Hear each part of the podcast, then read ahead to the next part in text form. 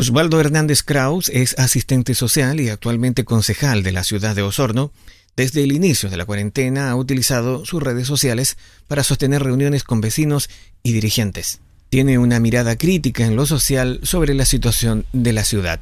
Bueno, eh, eh, dos semanas son sin duda complejos para muchas familias que no tienen ingresos permanentes, que son independientes, que viven del día a día, emprendedores, feriantes, eh, adultos mayores que también tienen una pensión mísera que apenas le alcanza para sobrellevar el mes. Y, y ahí en donde ya estos días me ha llamado, me ha llamado por interno mucha gente, muchos mensajes, eh, porque hay algunas cosas que se están focalizando a nivel del adulto mayor y está bien. El adulto mayor con esta enfermedad es el más afectado, estamos de acuerdo, y las personas con enfermedades crónicas, pero eh, también hay casos sociales afuera que muchos no lo están observando. Por ejemplo, mujeres jefas de hogar, que son muchas, que viven con sus dos o tres niños a solas, que no pueden dejar a sus niños solos porque tienen menores de un año, dos años, no los pueden dejar solos para ir a hacer un trámite al centro y hacer una cola. Eh, ahí hay un tema no menor. Por eso, eh, y debido a otras circunstancias que también yo desde el día uno mencionamos, que tiene que ver con la prevención. Ejemplo, la feria. Ok, que las ferias funcionen. He hablado con los presidentes de las ferias, las distintas ferias, Pedro y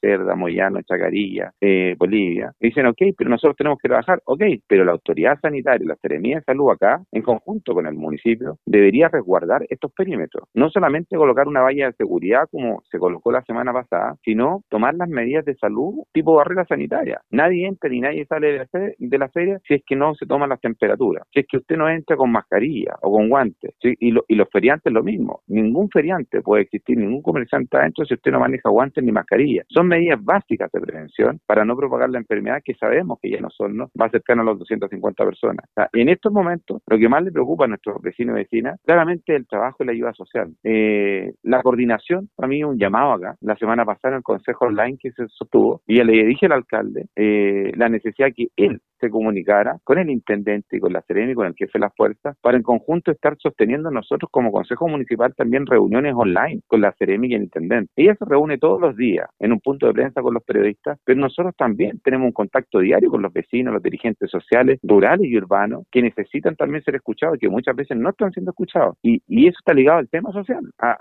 la ayuda que no está llegando en algunos sectores también. Así que yo espero que esta semana, hoy día tenemos consejo, espero que esta semana eh, la Ceremi nos dé respuesta, el intendente igual, para sostener una reunión de coordinación. La gente nos quiere ver trabajando en conjunto, dejar las barreras, las barreras políticas de lado, las barreras religiosas de lado y trabajando por las necesidades de ellos. En estos momentos, sin duda, hay temas complejos eh, aún. Yo no sé eh, si está, hay un catastro, por ejemplo, de todas las personas con daño oncológico en la ciudad. Eh, yo estoy trabajando con la agrupación Lo Une, de los niños oncológicos, con la agrupación también de los niños con síndrome de Down, que solicité especial apoyo para ellos en términos de mascarilla, guantes, porque ellos tienen que subir, seguir con sus controles y su día cotidiana también. Eh, pero ellos todavía en el hospital, porque realmente la gente con cáncer, tienen que ir a retirar remedios. Solicité también la semana pasada, ojalá que el hospital y los CEFAM, entiendo que el CEFAM está entregando remedios sobre 70 años. Si tenemos crónicos bajo 60 años que no quieren porque tienen temor de retirar su remedio, entonces hay un llamado también a la municipalidad, vamos a tener que contratar, creo yo, mayores furgones para distribución. Personal humano creo que hay porque hay poca gente que se está asistiendo a los CEFAM eh, por esta crisis y esta cuarentena. Y si tenemos que entregar remedio a domicilio y utilizar, no sé, tipo Uber, como se está haciendo en Valparaíso, eh, bueno, eh, es necesario, porque si no, este tema no lo vamos a parar, sabiendo que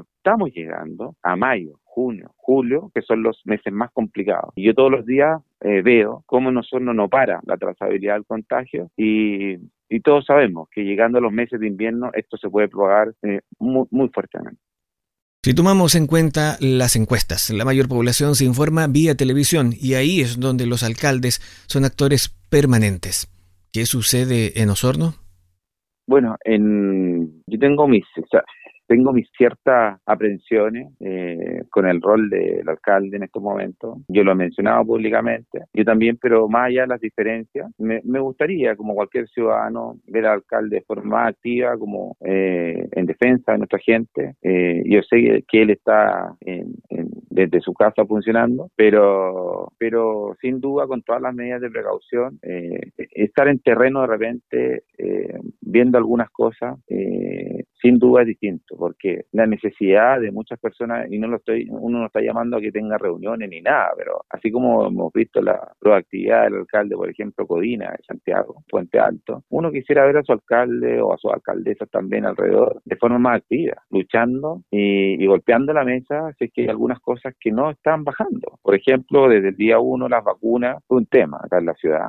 Eh, hasta ya llevamos, creo que según los datos, imagínate que hasta a la fecha de hoy nosotros le hemos solicitado al alcalde y a la, al, director de salud que nos informen también a nosotros como concejales para transmitirle a la comunidad cuántas son las personas que ya han vacunado, en qué sectores se están vacunando. Hasta el día de hoy nosotros nos, informamos por los vecinos que nos llaman, no, aquí andan vacunando, aquí está la ronda. Está. ¿Cómo no va a haber una programación básica semanal nomás de los recorridos que se están haciendo para que no vuelvan a pasar y todos, ahí cuando hablamos de coordinación, todos difundamos dónde van a andar las ronda, para que esa ronda no vuelva a pasar por el mismo territorio. Así que cosas tan básicas como comunicación no se están dando. Yo soy presidente de la Comisión de Salud y te podría decir que hasta el día de hoy no manejamos información de lo que hace o no hace la municipalidad, solamente lo que nos dice el alcalde, el Consejo Municipal online, eh, que se van a hacer, eh, la priorización en estos momentos va a estar gestionada todo lo que es alimentos y ayuda social, eh, pero el cómo se están distribuyendo las canastas también, el modo operante, dónde la tienen que retirar, porque todos estos días me han llamado los que fueron a hacer la cola al municipio y yo también le solicité al alcalde ahí em, que hable con la Contraloría, hable con los diputados para generar una modalidad tipo emergencia para que la gente no vaya a hacer esas colas a la municipalidad. Eh, quizás vamos a tener que contratar un equipo de asistentes sociales externos por este por esta emergencia solamente para que vayan los domicilios con todas las medidas de protección desde afuera tomar informes sociales y, y para que la gente no salga de su, de su casa. Para eso, aquí la tecnología juega un, una herramienta preponderante. Tú sabes que siempre se hacen estos censos, estos censos nacionales. Bueno, en los sectores de Raúl, Frankie y algunos sectores de ovejería que son los más vulnerables, eh, debería levantarse información por barrio, hacer un barrio en una semana, dos semanas, sabiendo que viene mayo, junio, todas las casas, la composición del grupo etario, si está cesante o no la señora, ver los sueldos, tres o cuatro preguntas básicas. ¿Para qué? Para así nosotros digitalizarlo, así como tienen digitalizado el coronavirus mundial en estos momentos, digitalizar la ayuda social en un, one, en un software informático para no estar yendo permanentemente a los hogares. Porque este tema, te aseguro, y no lo digo yo, si virólogos españoles dicen a Chile y Argentina le va a afectar duro esto, ¿por qué? Porque viene el invierno y ahí se van a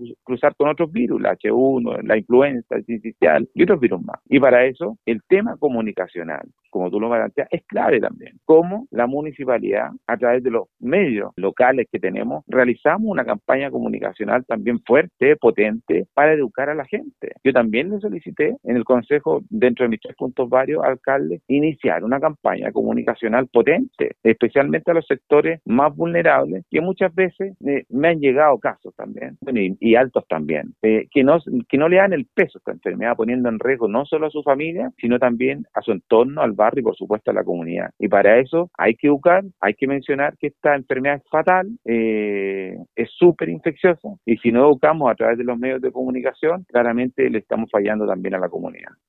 No solo a nosotros, también a los diferentes medios de comunicación, pobladores de barrios populares manifiestan su preocupación ante la falta de fiscalización que da pie para que muchos se tomen libertades y actitudes que pueden ser peligrosas para la comunidad.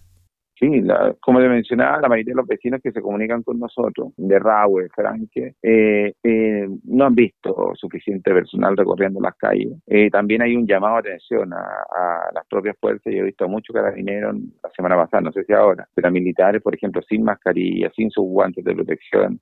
son elementos básicos también para cuidar a esas fuerzas que andan en la calle. O sea, hay que dar el ejemplo también con eso. Y, eh, pero sí los vecinos, las vecinas eh, de distintos sectores nos mencionan que la semana pasada hubo, hubo mayor movimiento de, de control en, las poblaciones, pero tuvieron que levantar la voz los vecinos y vecinas de nuevo. ¿Por qué no programar y adelantarse esas cosas? Si estamos en cuarentena total y si estamos en la noche con restricciones para, eh, para transitar, chuta, hay muchas denuncias donde los, los, ladrones también están haciendo samba canuta, disculpa el chilenismo, en algunos sectores robando en la noche. Y ahí tiene que haber mayor control eh, militar de las Fuerzas Armadas también y de carabineros para resguardar a nuestros vecinos, porque se sienten, ellos no pueden salir, pero los ladrones sí pueden recorrer recorrer la ciudad. Y eso no puede ser. Ahí la, ahí la Fiscalía, el trabajo coordinado con todas las policías y las Fuerzas Armadas tiene que ser duro en estos procesos de cuarentena. Y lo otro, el resguardo. El resguardo a las familias también que tienen coronavirus. Yo sé que hay una ley del paciente. Hay muchas familias que sí están cumpliendo con todo lo que se les solicita. Y un aplauso para ellos y se, les felicita. Pero hay otras familias que hay algunas que no, no lo hacen. Y sus familiares especialmente también no lo hacen. Así que yo por eso he solicitado con la Ceremi que nos explique los protocolos para conocerlos nosotros también. Porque si ella menciona que sí, se está fiscalizando todo, eh, bueno, queremos conocer el protocolo de real fiscalización. Porque cuando nos llegan relatos de personas que nunca lo han llamado en cuarentena, cuando nos llegan relatos de vecinos que hay gente que está en cuarentena pero hace fiesta en su territorio, eh, eh, claramente eso es grave. ¿Por qué? Porque sí, este, el, el, bicho se puede seguir propagando en el territorio y no hay control. Y ahí la autoridad sanitaria y la serenidad tiene un rol preponderante. No me basta a mí que la Seremi haga un punto de prensa donde le explique todos los días lo que está pasando no está pasando con la estadística. La, estadística se ve reflejada en el quehacer territorial y el quehacer territorial en Osorno en estos momentos yo veo que está fallando. Nosotros no podemos esperar como solinos que la Ceremi replique lo que dice el ministro, replique lo que dice la subsecretaria. Tenemos que ser proactivos en nosotros y levantar la voz y si tenemos que tomar medidas locales, o sea, mucho más innovadoras y que otras comunas después las repliquen, bueno, vamos a tener que hacerlo. Pero eso yo no lo veo en estos momentos que se está haciendo. Este era Osvaldo Hernández Kraus, asistente social y actual concejal de la ciudad de Osorno. Espero que la información haya sido interesante y útil para ti. Y si es así, te invito a compartirla. Ayúdanos a informar.